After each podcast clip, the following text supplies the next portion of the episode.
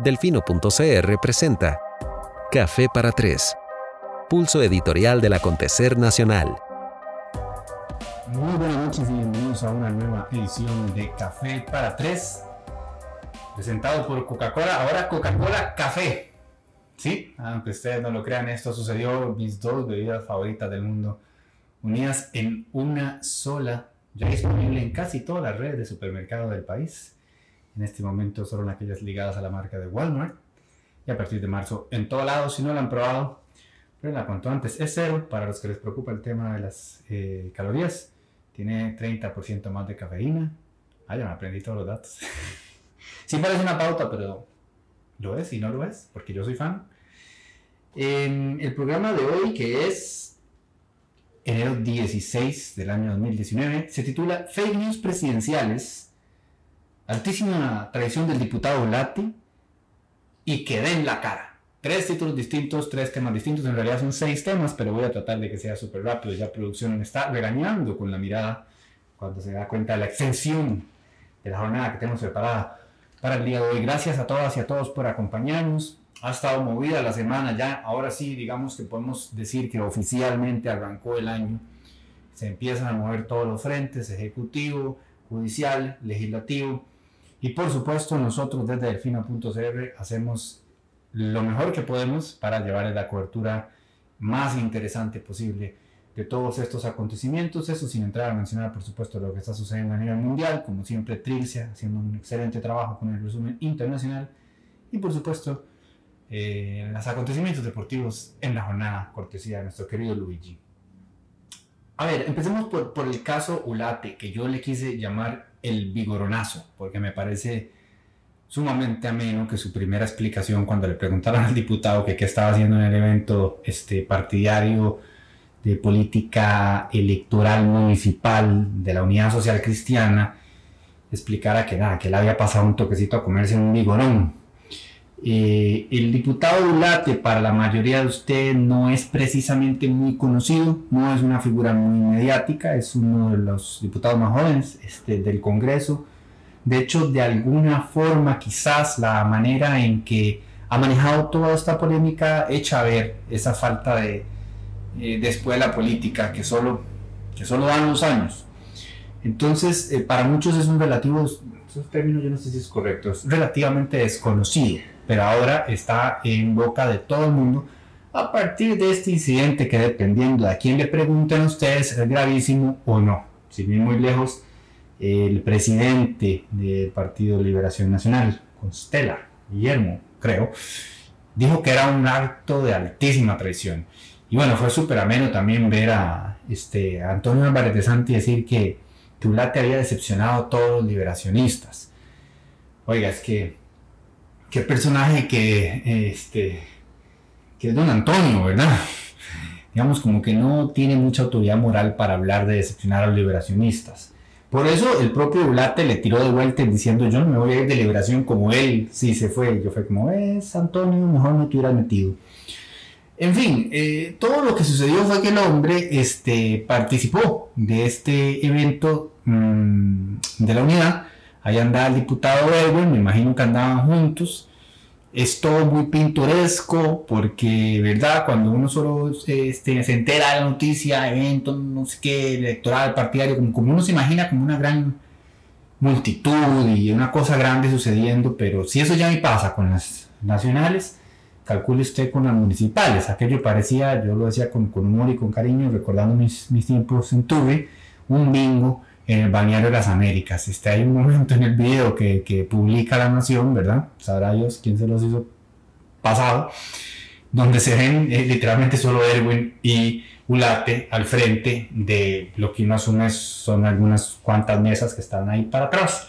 Eh, muy informal se ve. Me recuerda el video aquel que se filtró de José María Figueres hablando de la posibilidad de un gobierno de Fabricio Alvarado, que era una reunión más de corte privado, por supuesto, pero esta es que en serio era un evento menor, pero por supuesto sí partidario, para promover la este, elección del candidato social cristiano en el cantón en el que estaban, que no me acuerdo si era San Carlos, Upala, les quedo mal con el dato, se me acaba de ir. El tema es que se convirtió en, en un eh, en una notición, digamos, eh, lo escalaron muy rápido, se enojaron mucho los diputados de la bancada liberacionista, eh, y era como esta noticia en desarrollo, porque Ulate inicialmente dio una versión que después fue como modificando y, complicando cada vez más. Hay una tuitera que solo utiliza su nombre Sonia, que escribió, el diputado primero se equivocó, lo cual es cierto, luego mintió, lo cual es cierto, después se enredó, lo cual es cierto, y por último la embarró, lo cual es cierto. En esa frase ella resume toda esta, esta, esta dinámica. Ahora ya dice, ahora no sé si amerita 2.5 páginas de la Nación que Vilma lo llame escándalo y que conste en la ven, si se no conste la, hable de traición. Yo también me pregunto hasta qué punto este, amerita toda la reacción que ha habido. No se puede omitir el hecho, no se puede dejar de abordar, revierte interés noticioso, especialmente si existe una reacción tan desmedida de Liberación Nacional y de su partido. Están pidiéndole que se vaya le están pidiendo la renuncia. O sea, no se puede no hablar de eso, hay que hablarlo, pasó. El tema es si la reacción este, es de alguna manera eh, desmedida o proporcional más bien lo es, eh, y si la cobertura también este, como que da para tanto, era un video y otro video y otro video y cada uno era más acongojante. Lo más memorable de todo esto fue el intercambio que tuvo con la Nación cuando le preguntan que por qué andaba una camiseta alusiva a la Unidad Social Cristiana, dando a entender que andaba una camiseta roja. Y el tipo dice que no, que la camiseta es morada. Ella es morada, dijo. Eso es lo que a mí me parece más memorable de todo el vigornazo. Pero eh, lo cierto del caso es que ha seguido complicando eh, el tema porque Ulate no se ha dado por menos, no se ha dejado, digamos, intimidar por este, la decisión del Tribunal Ético de Liberación Nacional, que, que casi express decidió suspenderlo eh, por la decisión de sus compañeros de bancada, que una vez, digamos, ya lo dejaron por fuera, por las invitaciones del presidente del partido a renunciar. No, él, él dice, eh, y por eso digo que esto se puso más interesante y que es como una, como una novela un poco surrealista, eh, que todo es una teoría de conspiración entre compañeros de partido de él, lobistas de Cervecería Costa Rica y, y La Nación, para sabotear su proyecto de ley de etiquetado de, licores. Entonces, bueno, ahí ya le tiro al mundo y a todo el mundo. ¿Me entienden cómo les digo que en serio esto escaló demasiado rápido?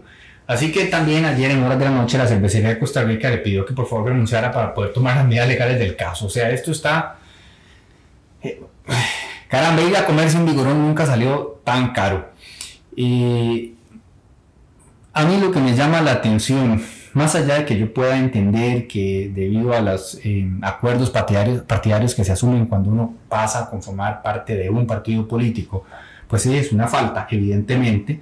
Me imagino que cada partido terminará que, que tan grave y tomará las decisiones que tenga que tomar. Yo lo que, lo que me, a mí lo que me llama la atención es que este caso particular haya tomado tanto protagonismo y en tantos otros no se discuta de esta manera.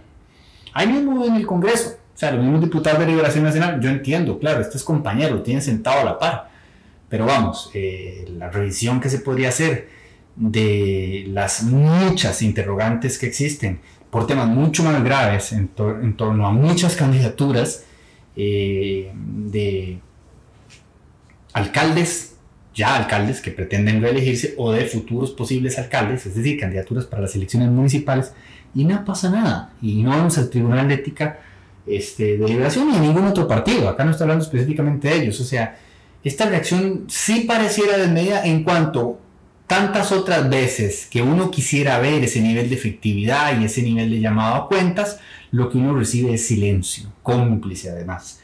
Por eso es que a mí no me deja incomodar esto. Por supuesto que le vamos a dar seguimiento. Lo que ha dicho la T serio, este, habrá que ver eh, qué bases tiene si está hablando paja o si está diciendo algo que, tenga algún tipo de, de, recibo. Por supuesto, las partes aludidas ya todas han desmentido que exista cualquier tipo de conspiración en su contra y aseguran naturalmente que todo se reduce al incidente como tal del vigoronazo. Eh, no creo tampoco que sea un tema país ni que mm, haya que paralizar la prensa, pero debido a que ha escalado hasta donde ha escalado, pues hay que darle seguimiento y así lo haremos. La reflexión que yo creo que puede quedar es esa. Ojalá siempre que mm, tuviéramos evidencia de un hecho cuestionable de cualquier funcionario de cualquier partido, se le diera esta importancia, especialmente hechos mucho más cuestionables que ir a comerse el famoso vigorón con la camisa eh, morada. Yo acabo de tener de ver The Circle en Netflix, que no se les voy a recomendar porque no es que sea una serie buena ni mucho menos, es lo legítimo que uno pone cuando ya el insomnio lo está matando y necesita ver cualquier tontera que no sea muy densa ni muy pesada para descansar el cerebro y, y lograr quedarse dormido. Es una especie de reality show donde encierran a una gente en, unos apartamentos, no se pueden ver y solo se pueden comunicar por medio de una red social ahí ficticia, inventada. Y, habiendo terminado la serie, pues un poco, digamos, con toda la superficialidad eh, del caso a partir de, lo que una serie como esa puede plantear a nivel de discusión y reflexión. Digamos que lo que uno podría llevarse es, una lección que es, que es, básica y fundamental de la vida. Es mucho más fácil ser auténtico y decir la verdad. ¿Por qué? Porque usted no se tiene que complicar porque usted no tiene que eh, revisar los rastros y, revisar cuándo mintió y qué dijo, qué no Usted dice la verdad, entonces no, no se mete en enredos. Esto es lo que le pasó a este muchacho. Inicialmente dijo, no, no, solo andaba en esto, estaba esquineado. Luego, pum, sabe el video que no estaba esquineado. Ah, bueno, sí, la verdad es que sí me acerqué al frente. Pero bueno, no estaba participando y luego sale aplaudiendo. O sea, no se complique la vida, hombre. Diga de un principio la verdad, especialmente ahora que, eh, que todo queda eh, grabado. Y este es un consejo este, patrocinado por Coca-Cola Café para Late y para todos los que nos están viendo. Es más fácil. Eh, la verdad siempre sale a luz. Hay alguna expresión mucho más bonita que esa que aplicaría en este caso. la segunda discusión del día es el caso de las fake news de, la casa presidencial. Eh, Segundos de silencio muerto de lo frustrante que me resulta tener que abordar esto, voy a tratar de resumirlo lo más posible. Leonardo Garnier, don Leonardo Garnier, tuitea este, un estudio alusivo a eh, un ranking que establece cuáles son los países en los que es este que, que, tienen mayor potencial para inversión extranjera y aparece Uruguay, no sé si Singapur o quién diablos, y Costa Rica en el top 3. ¿Verdad? Ok, esto fue hace unos días. Entonces él pone como, ah, una bonita noticia tal. Este, en efecto, una bonita noticia, un estudio dice eso, ah, mira, buena nota, buena nota. Este, a lo interno nosotros, el Finos CR, eh, yo hablo, voy a hablarles ahora de lo que significa due diligence, que es verdad hacer las cosas revisar bien cuando se va a tomar una decisión cualquiera, o hacer la tarea. Esa, ese due diligence entre Finos CR para mí son Luis y Sebas son mil veces más capaces que yo, manejan muchísima más información que yo, son mucho más inteligentes que yo y son básicamente mi fact check de cualquier cosa. Entonces, rápidamente cuando vimos eso, tuvimos una conversación que no duró más de un minuto antes de descartar hacer cualquier cosa con esa información. Es decir, tomamos la decisión de no hacer una nota. Primero, porque rápidamente se estableció eh, que era vieja, que era de septiembre del año pasado. Y segundo, porque también quedó claro que el estudio no era una de esas autoridades, ¿verdad? Eh, internacionalmente respetadas que tienen peso y que uno dice, no, caramba, el Banco Mundial dijo qué, ¿verdad? Entonces, nada, ahí murió un retweet, si acaso mío, mi cuenta personal, este, a menos simpático, un ranking más, como tantos otros que sale, que Costa Rica, el país más feliz del mundo, que este, que el otro. Cada ranking tiene este, su forma de establecer sus criterios, es igual a aquel que salió hace unos días de del nivel de afluencia de inglés, especificando que lo medían a partir de la gente que se había acercado a hacer el test en unas computadoras en cada uno de los países. Es decir, siempre hay que tener claro esas variantes y siempre hay que saber determinar quién lo dice, con qué fuentes lo dice, con qué datos lo dice, cuánta autoridad tiene, cuáles otros estudios similares existen, cuáles otros estudios esa propia empresa o compañía ha hecho antes, en fin, son muchos elementos antes de tomar cualquier decisión. Si ni siquiera voy a revisar todo eso, con solo dos cosas muy rápidas, nosotros decidimos esto no merita ningún este, esfuerzo adicional, no vamos a sacar una noticia al respecto.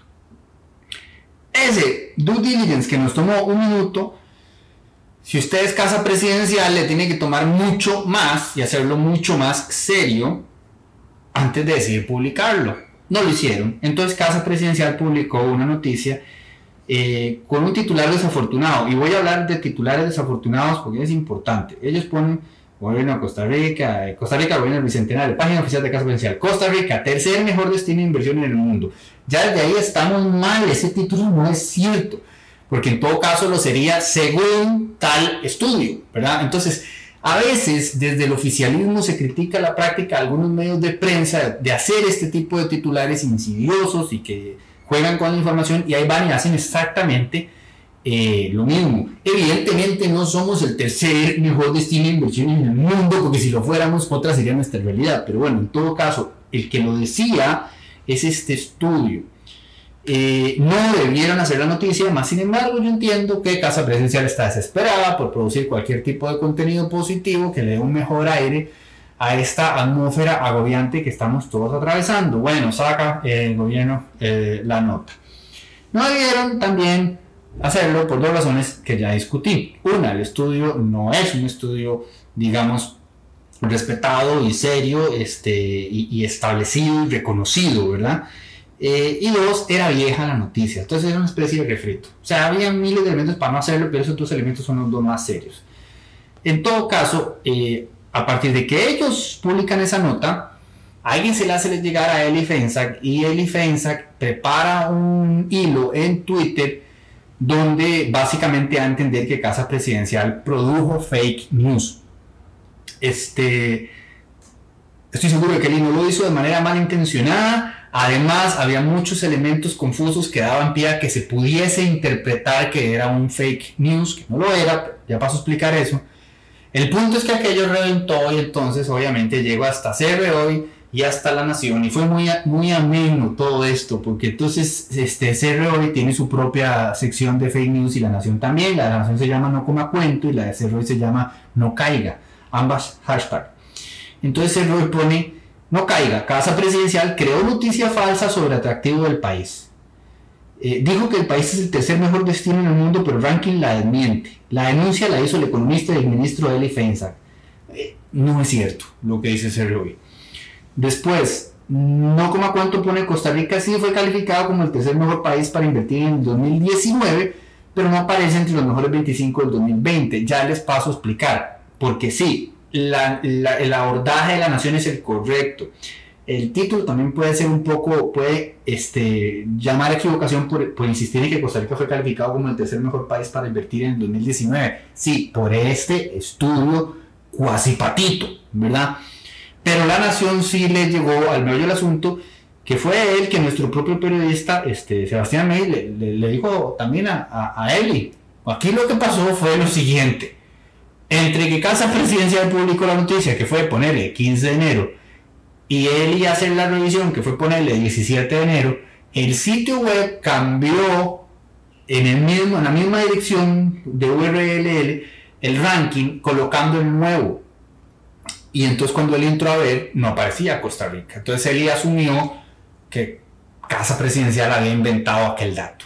No es cierto que Casa Presidencial inventó el dato. Y yo sé que hay mucha gente que quisiera, no quiere escuchar eso porque les encantó la idea de que Casa Presidencial estaba mintiendo. Enójense con Casa Presidencial por todo lo demás, porque qué trabajo tan acongojante sacar eso y sacarlo mal.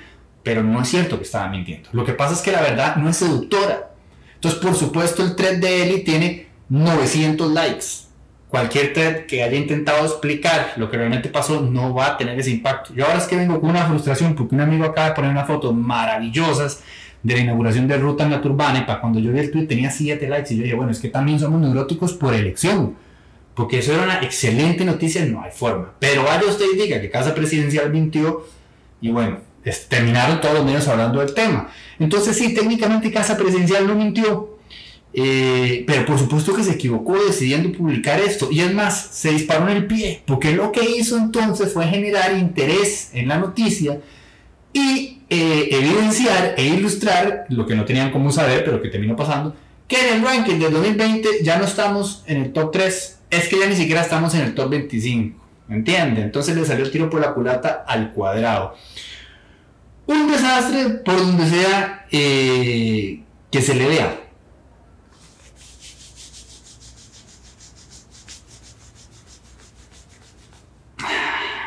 me tomo mi tiempo, vale, me tomo mi tiempo. Vamos a dejar ahí, el tema de, de las fake news presidenciales. En resumen, eh, no fue malintencionado lo de Don Leo, este, no creo que haya sido malintencionado lo de él, lo conozco, y tampoco fue malintencionado lo de, lo de casa presidencial. Eh, pero no resulta interesante partir de eso. Yo, yo puse en el, en el hilo donde traté de explicar lo que pasó, que la mayor cantidad de veces cuando alguien la caga, no lo caga, no la caga por malintencionado, sino por torpeza. Y yo trataba de acordarme mientras lo escribía cómo se llama el famoso principio que explica eso. Por dicha nunca falta un buen tuitero que le acomoda uno el tornillo y un un agarró lo que yo estaba tratando de decir y me dice, eso se llama el principio de Hanlon, en efecto. También conocido como la navaja de Hanlon. Es un adagio que dice, nunca atribuyas a la maldad lo que puede ser explicado por la estupidez. Vaya que esa es una verdad, pero como una tabla. Lo que pasa es que en Costa Rica, yo digo, insisto, necesitamos todo psicoanálisis, nos seduce demasiado atribuirlo todo a la maldad y siempre esperar lo peor de los demás. Entonces, en este caso, todo el mundo, ¿verdad? Y, se ha hecho un circo político, por supuesto, a partir de esto. Eh, cuando lo que hay es un desatino completo de casa presidencial tomando una decisión que no debieron de tomar y que a mí me acongoja porque yo asumo que tienen todo un departamento de comunicación que tiene que tomar estas decisiones, que tiene que revisar esta información y decir, esto es serio, mira, lo es, pa, démosle. En nuestro chat el tema duró minuto y medio entre Seba Luis y yo. Y ya, y, hasta se nos olvidó el estudio, seguimos en lo nuestro. Y ahora se convirtió en todo esto. No, no es tan difícil no cagarla. Eh, eso es realmente lo que pasó. Entonces, para los que querían que les dijera, mintió casa presidencial, se van a caer con las ganas porque no mintieron nada más y la cagaron por N otra cantidad de razones, pero no es lo mismo. Este, pues hablando también de, de, transparencia, de la cara y demás, como ustedes saben, este otro caso que explotó esta semana fue el de Elaine White, eh, quien nos representa todavía, que ya presentó la renuncia, en Ginebra, este, que fue entrevistada por Telce Villalobos, cuya entrevista compartimos en uno de los reportes de esta semana y de verdad los insto a leerla. Es una entrevista inmensamente relevante. Doña Elaine White y el trabajo que ella tuvo, este, liderando el tratamiento del desarme eh, nuclear. Es algo que todos acá deberíamos conocer y sus reflexiones al respecto y lo que implica ir a jugar en aquellas ligas y hablar con aquellas naciones y además desde, un, desde una posición de liderazgo. Es que no, es que estaba ahí sentada en la mesa con nosotros y nada más. No, ella se comió la bronca. Es lo que Cristiana Figueres es al calentamiento global eh, y Lane White al, al desarme nuclear. No es tema menor. Entonces a mí me fastidia mucho, lo siento, perdón que ahora ella es noticia por esto, que es un tema menor, y no lo fue en ese momento por aquello que fue un tema eh, muchísimo mayor. ¿Cuál es el tema menor de ahora? Bueno, que se filtró otra vez de Cancillería, que aquello parece un coladero, un estudio eh, que una psicóloga, o sea, esto es también digno de García Márquez, una psicóloga del Ministerio de Cultura fue enviada a Ginebra a hacer un estudio del ambiente laboral, eh, nadie sabe por qué, allá en, en, donde trabaja Irene White y su equipo y su staff. Este, yo erróneamente en el reporte incluso dije que lo habían solicitado sus subalternos. Y eso fue error mío. No, eso, no pasó. Nadie sabe por qué. Si fue al azar o la lotería o en efecto fue solicitado por alguien. No, no, no hay explicaciones. Cero transparencia. Nada más resulta que existe este estudio. Eh, en el que aparentemente se da a entender que ella los ponía a trabajar más de la cuenta y que ellos estaban muy infelices. Nadie habla, nadie dice, sí, yo me llamo Diego Delfino, trabajo para ella, yo la denuncié y sí, me enoja que me pongan a trabajar 52 eh, horas en vez de 48. Yo aquí estoy indignado. Nadie, no, no, no, no, todo, todo así, sí, pero eso sí, el reportito lo, filtraron a la prensa.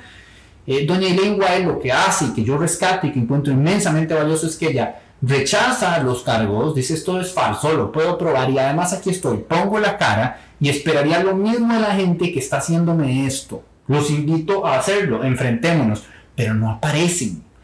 Esto es algo que tenemos que superar. Ese deseo de hacerle mal a los demás desde las sombras. Y no me hablen de que es porque, ¿cuál miedo? ¿Cuál miedo? En este país, en este si algo tenemos es esta joya de democracia donde no nos lo van a matar por decir la verdad. Y sobre todo si está uno enfundado en la verdad, ¿qué pasó? Dijiste paro. Producción me confunde, me interrumpe, pierdo el flow, esto es terrible. Póneme Rico Suave de Gerardo 1990 ya mismo para matar este momento. Eh, dejemos, dejemos de inventar tramas para no dar la cara. Tenemos una denuncia. Venga, tenemos la cara y digamos, esto fue lo que pasó. Ella misma está diciendo aquí estoy.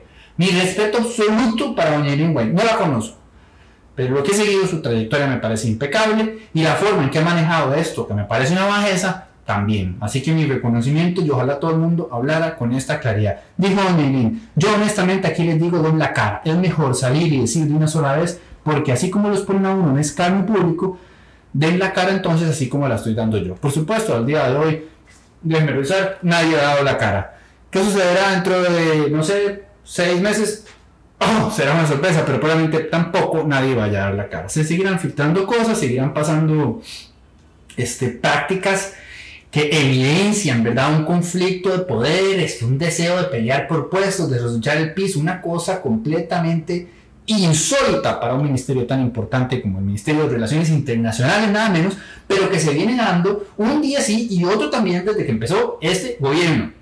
Todo se filtra, eh, puestos que se, que caen, renuncian, despiden, un desastre absoluto. Y así va a ser porque no veo por dónde van a cambiarlo. El presidente lo que hizo una reflexión, dijo, bueno, sí, parece que tenemos un problemita. ¿Y yo que tenemos un problemita? ¿Cuánto llevamos? Producción 20 minutos. 30. Diablos. Ok, entonces de una vez les aviso que esta semana iba a hablarles de mi reflexión sobre el Joker y sobre Don't Fuck With Cats. Ahora le voy a agregar Parasite. Espectacular. Yo no sé si el Magali todavía la está dando. Sé que la daba el lunes, el martes y miércoles. No sé si van a seguir dándola estos días. En todo caso, es altamente probable que esta película sea reconocida con un Oscar y por lo tanto altamente probable que Magali la vuelva a pasar. Si eso llega a suceder, no se la pierdan. Háganse el favor de verla en el cine porque está plagada de detalles y sutilezas y es una magnífica obra de arte eh, que conlleva una reflexión muy profunda que yo quisiera ligar a estos otros dos productos, digamos, cinematográficos y documentales, que no será hoy tampoco porque nos quedamos otra vez cortos de tiempo. Porque el punto número cuatro es que quería, quería darle mi reconocimiento este, al diputado José María Villalta por hacer esto, ¿verdad? Yo siempre hablo de cómo, cómo, tenemos oportunidades desperdiciadas para manejar las cosas de forma diferente. Si revisan cada uno de los puntos de hoy, va por ahí, ¿verdad? Una y otra vez es como si pasó esto, pero ¿por qué no? Esta vez sí puedo decir por qué sí, porque Villalta llegó y presentó una denuncia y dijo aquí hay 19 municipalidades desde las cuales se solicitó un aumento ilegal para los alcaldes. ¿Qué pasa? Todo el mundo se lava las manos, no fue el alcalde, fue el Departamento de Recursos Humanos, a mí hasta se me cruza la comida cada vez que escucho eso, porque eso es una excusa harto conocida en este país, nunca nadie tiene culpa de nada, todo es culpa de recursos humanos, Pobrecitos los alcaldes no tienen ni idea de que se iban, no sé, de Talamanca iba a pasar a ganar de 6 millones y medio a... Eh, porque eso no, aparentemente no es suficiente, ¿verdad? Iba a pasar a ganar 7 millones 400 mil y él seguro ni sabía, eso fue recursos humanos que lo solicitó ahí. Eh, un asco total. Y sobre todo el asco total es que tengamos que aceptar eh, excusas eh, venidas a menos y que nunca pase nada. Bueno, en este momento sí va a pasar algo y por eso es mi reconocimiento directo, porque no solo hace la denuncia, toma las medidas y al día siguiente presenta un proyecto de ley para cerrar un portillo que permite que esa... Eh, no encuentro la palabra porque quería buscar una demasiado altisonante para describir todo el malestar que me hace sentir este tipo de prácticas, pero bueno esa miseria de comportamiento para que no se repita. Va. Entonces una amiga me escribe en el chat y, yo lo quise reproducir en el reporte y lo voy a reproducir también en Café para Tres porque es que honor quien honor merece. Ella me dice, esta es la solución correcta, del actor correcto, en la dirección correcta, en la coyuntura correcta, en la sede correcta. Dejar de buscar culpables y solucionar. Brillante. Vamos todos a aprender un poco ¿sí? De Villalta. Dejar de buscar culpables y solucionar. Siempre nuestro impulso es señalar, criticar, quejarse. Además nos sentimos, eh, ¿verdad? O sea, eh, el ego hasta que, como si fuera miel, cuando sentimos la oportunidad de corregir a alguien. Ojalá alguien que acaba de hacer algo, ¿verdad? Que claramente le llevó mucho trabajo, pero nosotros podemos señalar esa ñ. Pucha, Qué bien Villalta, man. Qué bien Villalta, man. Ya presentó una vez el proyecto para que esto no vuelva a pasar, porque de mí que si no presenta el proyecto va a volver a pasar y van a volver a decir eh, que es culpa de recursos humanos. Además, nótese, por supuesto, que eh, los alcaldes eran de Liberación Nacional, Unidad Social Cristiana y el PAC, que me da risa. la mala suerte del PAC, porque son como 15 de liberación, 3 de la unidad y uno del PAC. Seguro lo están odiando, ¿verdad? Porque si no estaría todo control político del PAC haciendo un escándalo, pero se fueron en la tira también. Entonces, qué bueno que haya control político de otro partido minoritario, como el Frente Amplio en este caso, porque si no, los otros que están ahí atentos al buchoneo no van a decir nada. ¿Cuándo van a salir a decir ahí? Vamos a ver a doña Karine Niño, que ella sabe que yo soy fan. ¡Qué barbaridad los 15 alcaldes de Liberación Nacional! Que no, ¿verdad? Bueno, vamos a morir esperando.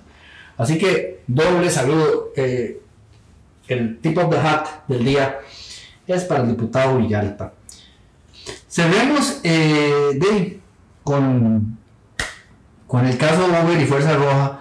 Este, qué tragedia greco-romana de nunca acabar. Tan eminentemente y tan así, criolla, tan fiel representación de nuestra idiosincrasia.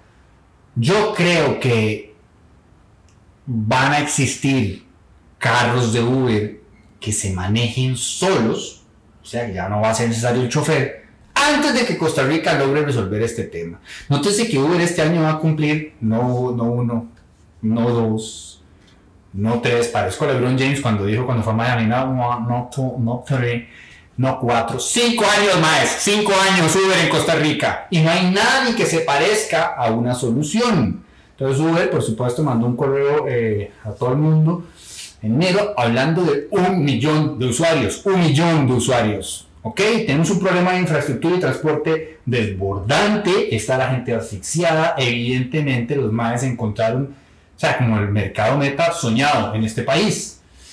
Yo creo que la penetración de Uber per cápita de la de Costa Rica es así top en, en el mundo.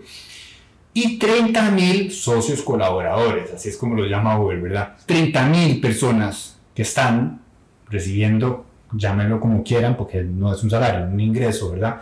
a partir de la plataforma. Yo asumo que esto toma en cuenta choferes que llevan personas y choferes que llevan eh, alimentos y demás, los de Uber Eats. Pero más, un montón de gente. O sea, es una bronca grande, que se sigue haciendo más grande. Y mientras tanto, la gente de la Fuerza Roja, de, los taxistas, la estaban pasando muy mal. Y el país no ofrece soluciones ni para un lado ni para el otro. Entonces, ayer los taxistas, ¿verdad? este, básicamente mandaron al diablo a, los diputados. No que no lo, no lo hayan hecho antes, pero es que ahora cambiaron otra vez su posición y dejaron, explícitamente dejaron de entender que ya no es que están luchando por la regularización de Uber, es que ya no, ni siquiera eso van a tolerar. No quieren saber nada. Están pidiendo fuera Uber. Además, de nuevo, mi corazón va con ellos porque se dejan seducir por el caso Colombia que creo que no terminaron de, explicarles muy bien qué fue lo que pasó en Colombia y cuáles son las implicaciones de lo que pasó en Colombia y cuáles son los alcances de lo que pasó en Colombia y cómo eso no necesariamente es lo mejor ni para Colombia, ni para la Fuerza Roja, ni para nadie. Eh, o sea, tampoco es como lo plantearon los taxistas ayer, decían Colombia pudieron decir fuera, bueno, acá también. No, ojo, cuidado, no nos sale eh, más cara la que la expresión, producción, hay una expresión para eso. Bueno, de ahí no, gracias. Es que producción, o sea, un desastre, ¿verdad? ¿Cómo te extrañamos, Cristian? Siempre en nuestros corazones, Cristian. Eh, ahí pueden leer un artículo del abogado Mauricio París que explica a fondo el caso de Colombia, especialmente se lo recomiendo a los amigos de la Fuerza Roja. Pero en todo caso, le dijeron los diputados, ahora apechuguen con todo lo que se viene. Se escuchó muy alto eso, ¿vale? Ah, eh, ¿De qué será todo lo que se viene? qué congoja. Este, se siente uno maniatado y, uno que ni siquiera está en medio del sándwich, ¿verdad? ¿Cómo se puede sentir toda la gente que está trabajando para Uber, eh, los taxistas, en fin, incluso los usuarios que tienen que, pasar la mal escondiéndose de los tráficos? Esto es un desastre, esto es un desastre, no vemos por dónde. Pero bueno, cerremos una nota positiva. Me decía un amigo eh, un día de estos, ay, yo sí, te se dio cuenta que en dos años no hay ni una sola polémica en el MOPT. Y yo, esa vara. Y es cierto, más. Don Rodolfo Méndez Mata, mi saludo y mi reconocimiento, porque sí, han habido, o sea, han habido inconvenientes, APM Terminals, este, Moin, eh, demás. Em, pero no han habido polémicas y sobre todo sigue habiendo ministro, porque el promedio de duración de los ministros de Obras Públicas y Transporte en este país de 20 años para acá, su vida útil ¿verdad? Es como, yo no sé, la de unas eh, galletas cremas que uno dejó ahí en el sol en Semana Santa.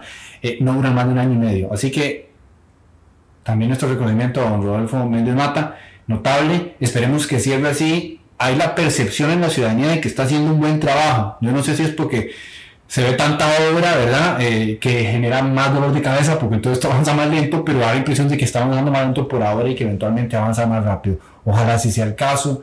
Eh, doble reconocimiento para el señor ministro, porque además a esas edades uno esperaría estar tranquilo en la casa leyendo el periódico. Todavía existirá el periódico.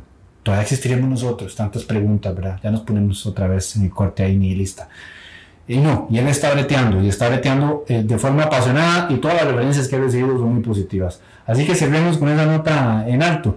Hoy se comunicó, ahí nos pasaron una bonita ilustración de cómo se va la rotonda a la bandera y casi parece de primer mundo.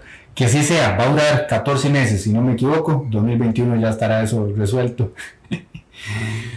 En fin, mucho ha pasado, siempre es un gusto compartirlo con ustedes, compartir algunas de mis impresiones, este, recibir sus comentarios, eh, pueden escribirme siempre a diego.delfino.cr, tienen la plataforma de teclado abierto a su disposición en delfino.cr para que compartan sus puntos de vista también y por supuesto todas este, nuestras redes sociales y toda esa carajada para cuando nos necesiten estamos a sus órdenes. Gracias por acompañarnos a quienes nos siguen en vivo hoy cortesía de Coca-Cola con café.